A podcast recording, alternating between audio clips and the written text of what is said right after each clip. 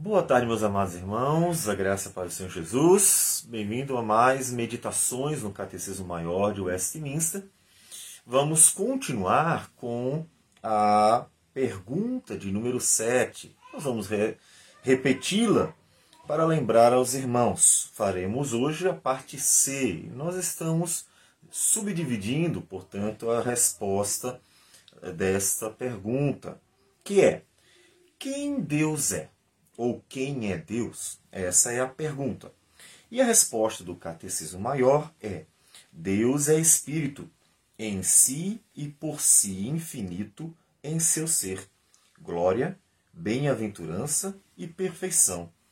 Todo suficiente, eterno, imutável, insondável, onipresente, onipotente, onisciente, infinito em sabedoria, santidade, justiça, misericórdia, graça e longanimidade, cheio de toda bondade e verdade. Que Deus maravilhoso, não é verdade?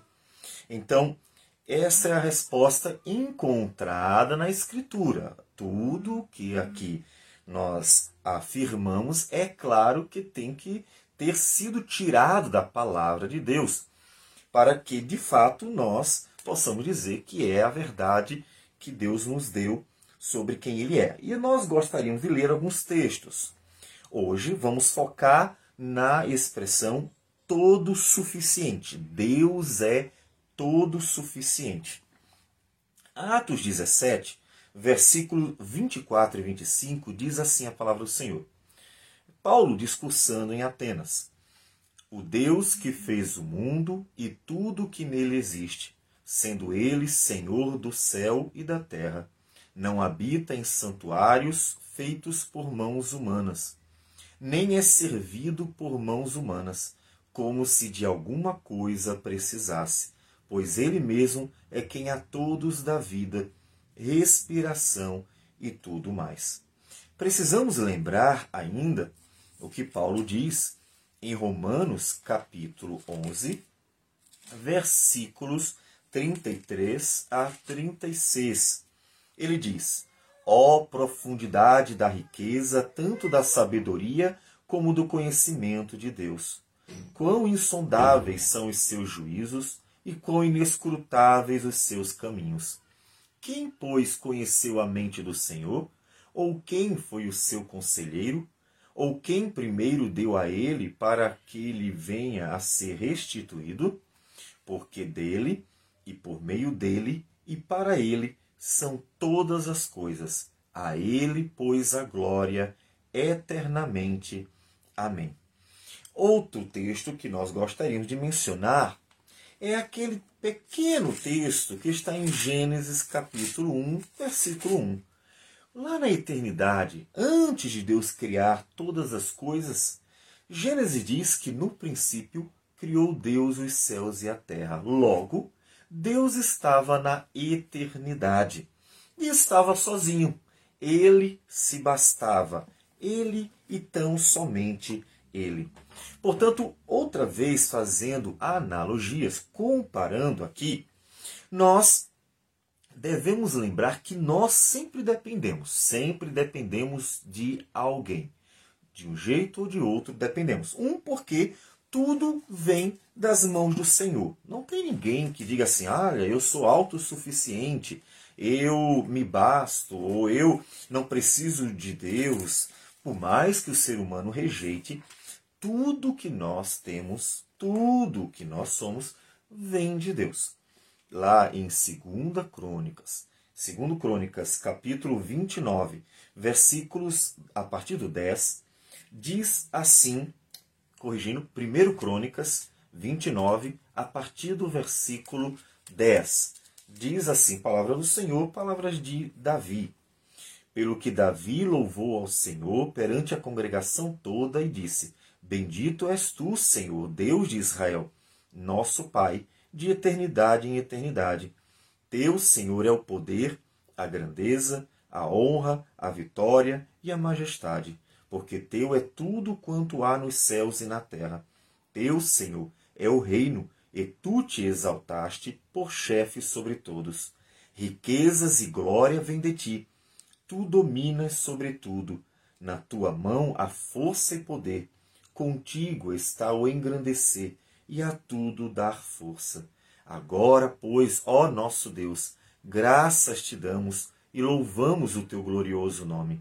Porque quem sou eu e quem é o meu povo para que pudéssemos dar voluntariamente estas coisas? Porque tudo vem de ti e das tuas mãos tu damos. Porque somos estranhos diante de ti e peregrinos como todos os nossos pais, como a sombra são os nossos dias sobre a terra, e não temos permanência. Senhor nosso Deus, toda esta abundância que preparamos para te edificar uma casa ao teu santo nome, vem da tua mão e é toda tua. Veja que Davi reconhece que tudo que eles estavam dando no final das contas vinha das mãos do próprio Deus. Mas também podemos lembrar que há uma codependência social, né? O ser humano ele precisa das relações sociais, precisa uns dos outros. Em Coríntios, é, 1 Coríntios, capítulo 12, Paulo falando dos dons, ele diz não só que tudo vem de Deus, mas ele também diz que há um só corpo e nesse corpo muitos membros. E então ele diz que o Espírito opera em todos, mas os membros dependem também, agem nessa codependência uns dos outros. Então, nós sempre dependemos de alguém, primeiramente de Deus, que tudo nos dá, mas também nas relações sociais há uma codependência. Nós nos servimos, nos abençoamos, cuidamos uns dos outros. Mas Deus é diferente, Deus é o que é. Ele é o que é eternamente. Outra vez citamos Êxodo capítulo 3, versículo 14, quando Deus disse para Moisés, ele diz: Disse Deus a Moisés: Eu sou o que sou. Disse mais: Assim dirás aos filhos de Israel: Eu sou, me enviou a vós outros. Deus é quem ele é. Então Deus é eternamente, ele se basta. Veja, em Gênesis 1, Deus está na eternidade. Ele não precisava de alguém na eternidade. Ele não tinha uma necessidade de alguém. Ele não criou as coisas porque precisasse delas. Ah, eu estou tão solitário, vou criar alguma coisa para poder interagir. Devemos lembrar que Deus, ele não precisa de alguém, inclusive para ser amor. Deus não depende de ninguém para ser virtuoso. Nós, para amarmos, precisamos, inclusive, mostrar o amor para com alguém. Mas Deus é triuno. Deus, em sua eterna é, trindade, ele se relaciona de forma que Deus é virtuoso em si mesmo e essa virtude está sendo manifesta dentro dele mesmo. Ele se basta. Ele se basta. Um Deus, três pessoas, ele se basta. De tal modo que ele é amor, como diz o apóstolo João em sua primeira carta, ele diz o seguinte, inclusive exortando a gente a amar também. 1 João capítulo 4, versículo 8, nos diz assim: Aquele que não ama não conhece a Deus, pois Deus é amor. Então Deus se basta também no fato de as virtudes estarem nele e dependerem somente dele. Está tudo nele, está tudo em si mesmo. Ou seja, Deus não depende de outro, não depende de alguém externo. Deus opera a sua vontade independente de qualquer ser. Deus não precisa de alguém para fazer algo. Ah, eu preciso de uma ajuda. Não. Deus opera poderosamente e eficazmente toda a sua vontade do jeito que ele quiser, sem precisar e sem depender de ninguém. Em Lucas capítulo 1, versículo 37, o anjo do Senhor diz para Maria: porque para Deus não haverá impossíveis em todas as suas promessas. Ele se basta.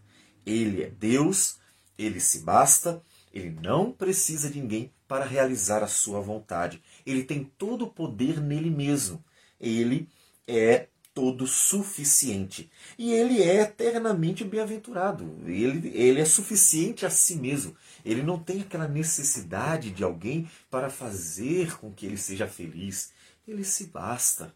Ele se basta, o Pai ama o Filho, o Filho ama o Pai, e o Espírito ama o Pai e o Filho, e assim ele se basta. Ele se basta como Deus triuno eternamente. É fato que um dia ele criou todas as coisas. Por que ele criou? Ele quis. Ele quis criar todas as coisas para manifestar a sua glória, sua bondade, sua justiça, sua santidade. Ele quis, mas não que ele precisasse destas coisas, não que ele precisasse da criação. Ele simplesmente quis criar tudo. E isso tem, inclusive, para nós, uma implicação muito importante, porque uma vez que Deus se basta, ele deve bastar para nós também. Ou seja, a nossa dependência de Deus deve haver uma confiança tamanha que Deus baste para nós. Lembrando outra vez o que diz o Senhor para Paulo em 2 Coríntios, capítulo 12. 2 Coríntios, capítulo 12, quando Paulo ora três vezes para que o mensageiro de Satanás se afastasse, e então Deus responde para ele: então ele me disse: A minha graça te basta, porque o poder se aperfeiçoa na fraqueza. Deus, ele deve ser buscado com confiança, sabendo que ele sozinho é poderoso para fazer toda a vontade dele, porque ele se basta. Ele pode realizar todo o querer dele, ele pode fazer toda a vontade dele, ele pode operar poderosamente segundo todas as suas promessas. Então a gente lança sobre ele a vida com confiança, sabendo que ele operará conforme sua vontade no devido tempo. E isso é importante para nós. Portanto, você deve olhar para Deus com a glória que ele tem, não reduza. Não ache que Deus precisa de você. Não ache que Deus precisa que você faça algo para que alguma coisa aconteça. Não. Lembre-se, Deus, ele se basta eternamente. Ele é todo suficiente em toda a sua glória. Não precisa de nada nem de ninguém. Mas aí você pode me perguntar, mas pastor, por que então nós oramos ao Senhor? Porque ele quis que a oração fosse um instrumento para manifestar, inclusive, a glória de Deus. Quando você ora, você diz: Pai, dá-me graça sobre isso, isso, isso, isso. Dá-me o pão de cada dia, ajuda-me. Você coloca as suas necessidades, pede perdão. E quando você ora, você está externando então algo e Deus vai operar graciosamente e aquilo que você externou testemunhará a glória de Deus.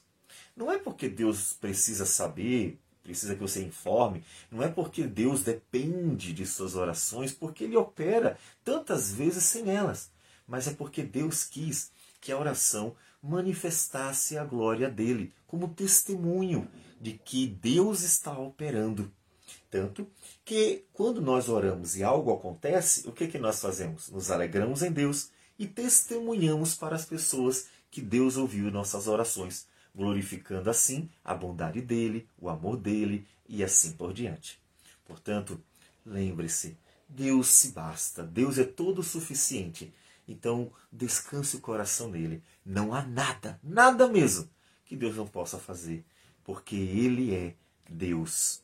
Ele é glorioso em si mesmo. Vamos orar. Senhor Deus amado, obrigado por revelar a si mesmo para nós.